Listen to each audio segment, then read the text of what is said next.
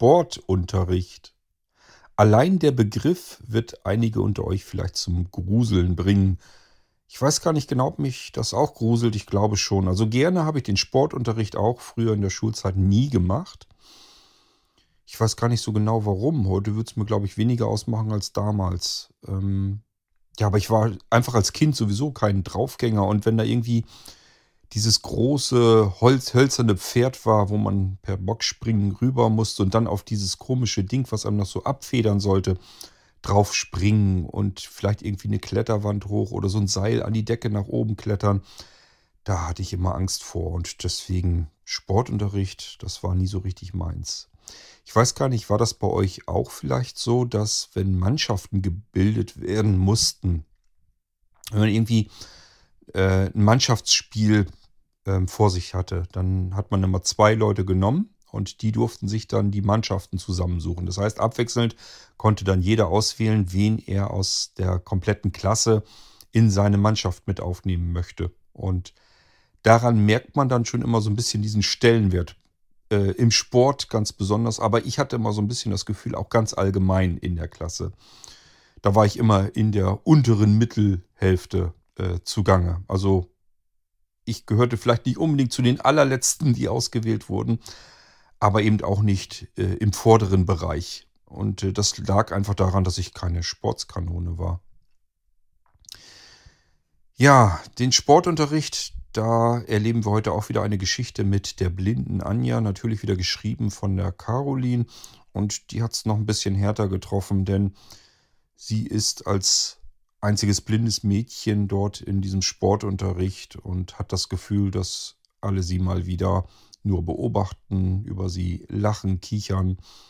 Und das muss natürlich erst recht furchtbar grauselig und grausam gewesen sein. Nun gut, ähm, zu dieser Geschichte fällt mir also gar nicht so wahnsinnig viel ein. Ich könnte jetzt noch überlegen, Bundesjugendspiele und so weiter. Auch da, ich weiß gar nicht, ich glaube, über diese normale Siegerurkunde, die fast jeder bekommen hat, bin ich, glaube ich, auch nie hinausgekommen.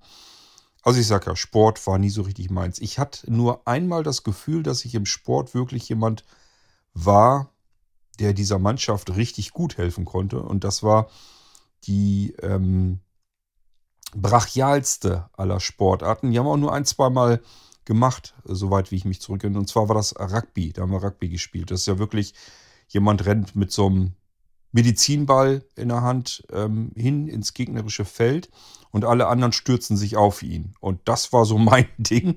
Das lag einfach daran, weil ich schon als Kind bisschen größer, bisschen kräftiger gebaut war als die anderen. Und deswegen ähm, war das so ein bisschen meins dann. Da konnte ich mich mal ein bisschen austoben und ähm, konnte recht gut mit dem Ball dann weiter voran, obwohl dann x Leute versucht haben, mich da zu stoppen. Oder wenn jemand anders war, die habe ich dann alle rausgezogen, mir den Ball geschnappt und dann zur anderen Seite hinweggerannt. Also dieses Rugby, das hat mir persönlich ganz gut gefallen. Und da konnte ich dann auch mal vernünftig ähm, Leistung zeigen. Alles andere, das war irgendwie nicht so meins. Ich habe versucht, dadurch, dass ich größer war, beispielsweise, wenn wir schnell laufen mussten, einfach riesengroße Schritte zu machen, in der Hoffnung, dass ich dadurch schneller vorankomme. Das hatte zwar die paar Sportskanonen beeindruckt, die schneller rennen konnten trotzdem. Die aber sagten, äh, ich muss hier drei Schritte machen, während du einen machst. Ja, das war es aber auch. Deswegen bin ich trotzdem nicht schneller vorangegangen, äh, vorangekommen. Von daher hat mir das auch nicht wirklich was gebracht. Also Sportunterricht. Ich war manchmal so ein bisschen neidisch auf die Mädchen, wenn das dann so drauf zuging, dass die Mädchen ihre Periode bekamen, dann haben die sich da ganz gerne mal ein bisschen mit herausgeredet. Die saßen dann immer im Sportunterricht äh, in der Turnhalle ähm, auf den Heizungen und haben, konnten, durften zugucken. Und äh, ja, wir mussten, obwohl wir vielleicht keine Lust hatten auf Sport, ähm, mussten wir da trotzdem eben durch ich weiß nicht, also auch alles, was ich da so mit verbinde, dieses anschließend runter in den muffigen, miefigen Keller und diese dunklen Räume, Umzugsräume und, und da duschen und so weiter. Ich fand das alles irgendwie, weiß ich nicht. Also ich war mal froh, wenn Sportunterricht, das war dann einmal die Woche, wenn das vorbei war und normaler Schulunterricht war, das lag mir irgendwie, irgendwie mehr. Ach ja, eins kann ich mich vielleicht auch noch äh, erinnern. Das hatten wir allerdings nicht in der späteren Schule, sondern Ja, damals zu meiner Zeit gab es noch die Orientierungsstufe. Die ist so zwischen der Grundschule und weiterführenden Schulen. Da versucht man so ein bisschen herauszufinden innerhalb von zwei Jahren, wo gehören die Kinder eigentlich hin, in welche Schulbildung. Ähm, da entscheidet sich also recht viel. Und das war nicht weit weg, da konnte man zu Fuß ins Freibad kommen. Und da kann ich mich auch noch dran erinnern, dass wir im Sommer dann ganz gerne im Sportunterricht ins Freibad sind und da einfach zum Schwimmen oder so oder irgendwelche Wasserballspiele oder so gemacht haben. Das fand ich auch immer klasse. Ich war immer schon ein Mensch, der sich äh, im und am Wasser sehr wohl gefühlt hatte. Das äh, lag mir dann also deutlich mehr. Das hat sich ja bis heute hingehalten. Wenn man irgendwie im Sommer schwimmen gehen kann, dann ist für mich die Welt in Ordnung. Ja, ähm, das ist aber auch schon alles, was ich euch zum Sportunterricht an dieser Stelle mal kurz einblenden will. Ansonsten entlasse ich euch wieder einmal in eine Geschichte mit der Anja als Protagonistin, geschrieben von der Caroline Geist. Und viel Spaß mit dem Sportunterricht.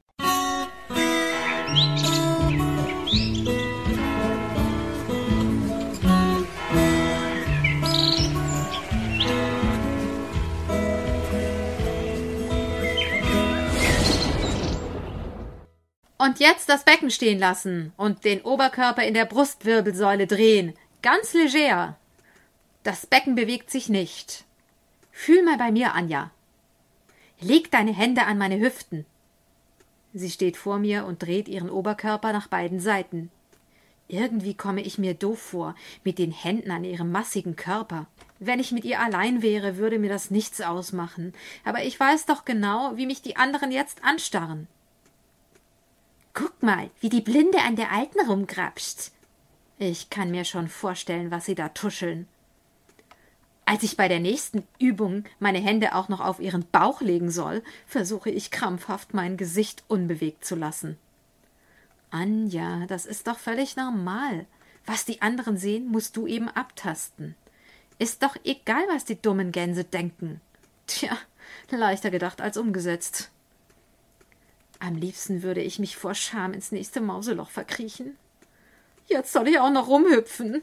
Mir bleibt heute nichts erspart. Arme nach oben, ganz locker. Ich weiß, dass ich wie ein Steiftier herumspringe. Verdammt, ich höre sie kichern. Mein Name ist auch schon gefallen.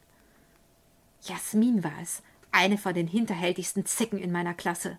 Guck mal, wie doof die hüpft. Ist das komisch? Sieht ja furchtbar linkisch aus. Es ist grauenhaft, sich so beobachtet zu fühlen. Schon so oft haben sie mich ausgelacht. Das ist eben der Nachteil, wenn man sein Abitur an einer Schule für Sehende machen will. Aber kann es denn nicht anders gehen? Jeder bewegt sich auf seine Art, ich mich auch.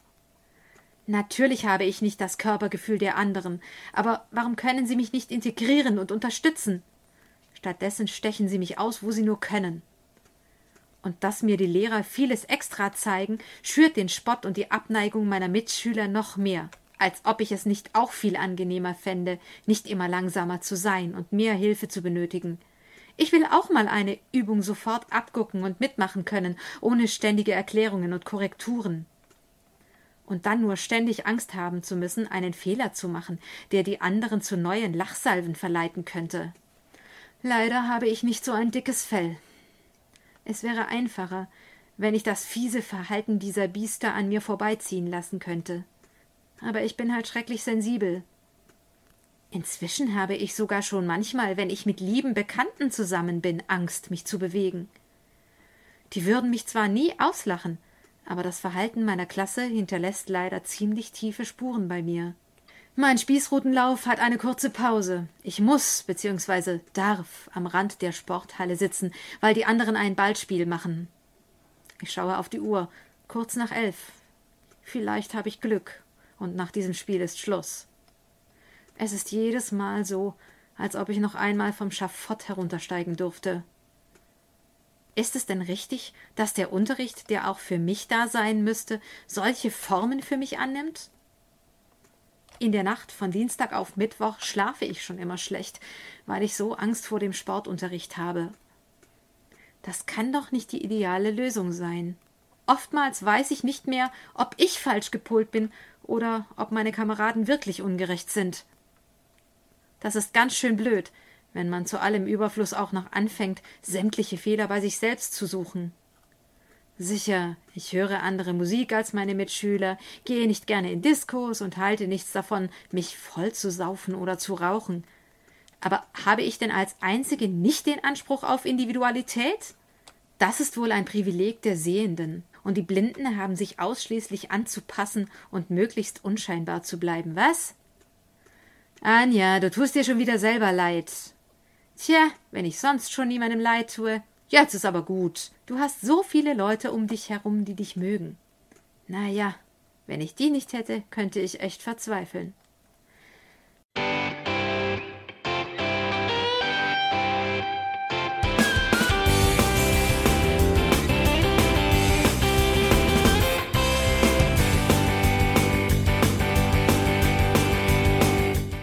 Das war Irgendwasser von Blinzeln.